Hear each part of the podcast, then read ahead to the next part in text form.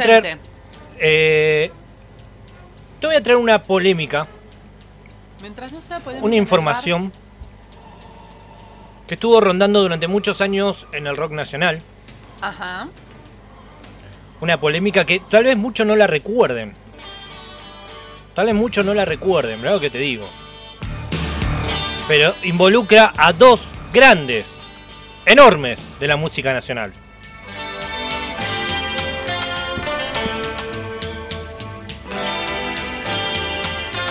A ver, Este es un temazo,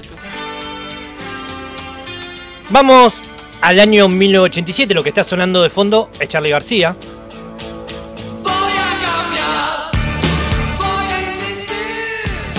Año 87, Charlie sacaba su cuarto álbum de estudio, Parte de la Religión, lo que estamos escuchando de fondo.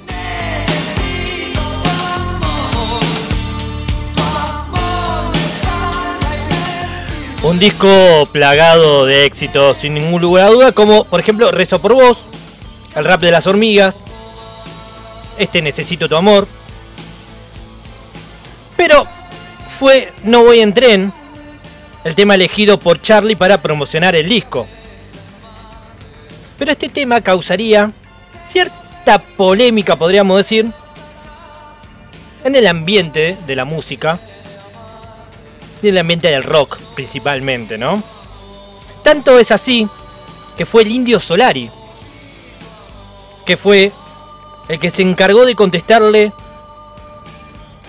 en uno de los discos más recordado por los redondos, un año después, año 1988. Mucho se dijo sobre el hecho, y es hasta el día de hoy que sigue generando versiones diferentes de lo que pasó en aquel momento. De hecho, a ver, aclaremos un poco el panorama, diría Ricardo. Ricardo Arjona. Aclaremos el panorama. Es verdad. Hoy hablaremos de la respuesta del indio a Charlie.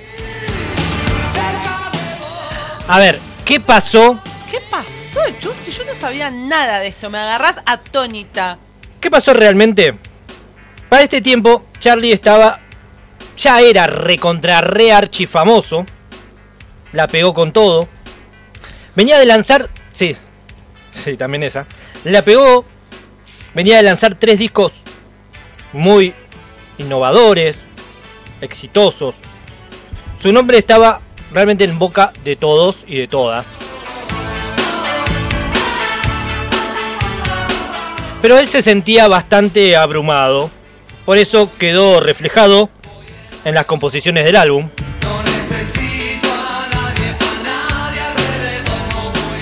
Por ejemplo, en el rap de las hormigas, que se puede ver el rechazo a las hormigas como el rechazo a la masividad, a la exposición.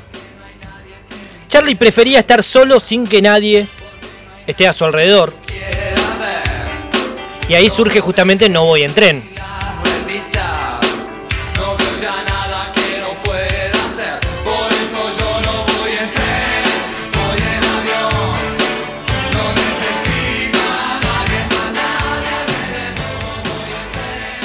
En este tema Charlie justamente manifiesta esa idea.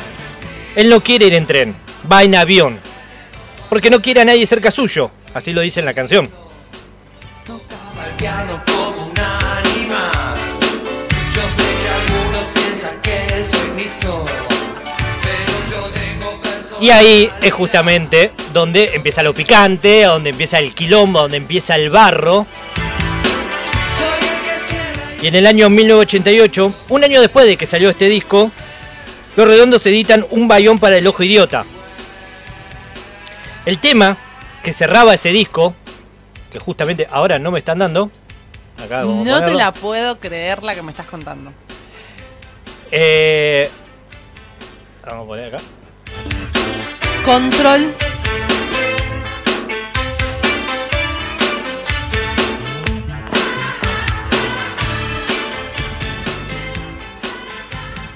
Un año después, justamente como te decía antes, Los Redondos editan Un Bayón para el Ojo Idiota.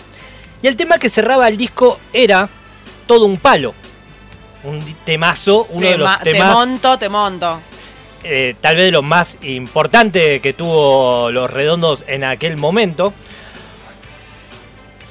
Y en esa canción, en unos versos que tenía la canción, pareciera de que le contesta a Charlie García.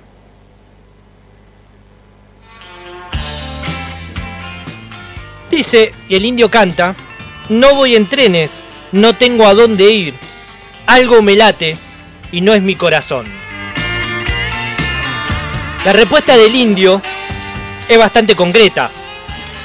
No todos podemos viajar en avión, y mucho menos estar o no rodeado de personas, es lo que decía el indio. O más bien, lo que decía el indio es, el lujo es vulgaridad. En la segunda parte, algo me late y no es mi corazón, es en respuesta a Yo no quiero volverme tan loco. No sé si te acordás de la canción de Charlie, Yo no quiero volverme tan loco, que canta Yo no quiero sembrar la anarquía, yo no quiero vivir como digan, tengo algo que late en mi corazón.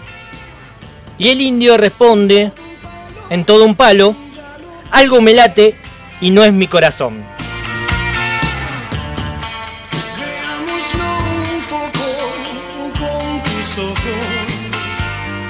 En su autografía el indio dijo, yo voy en trenes no tiene que ser una respuesta yo no voy en tren. Las interpretaciones corren por cuenta de cada uno. De todos modos, creo que rockeros como García o Spinetta son queridos. Más que por los últimos resultados artísticos, por su actitud durante la dictadura, por su significación. Que algunos de ellos se hayan olvidado de esto y hayan entrado en la comodidad del artista cortesano, del artista postmoderno que se limita a hablar de su soledad, el problema es suyo. Son ellos quienes se pierden a la gente.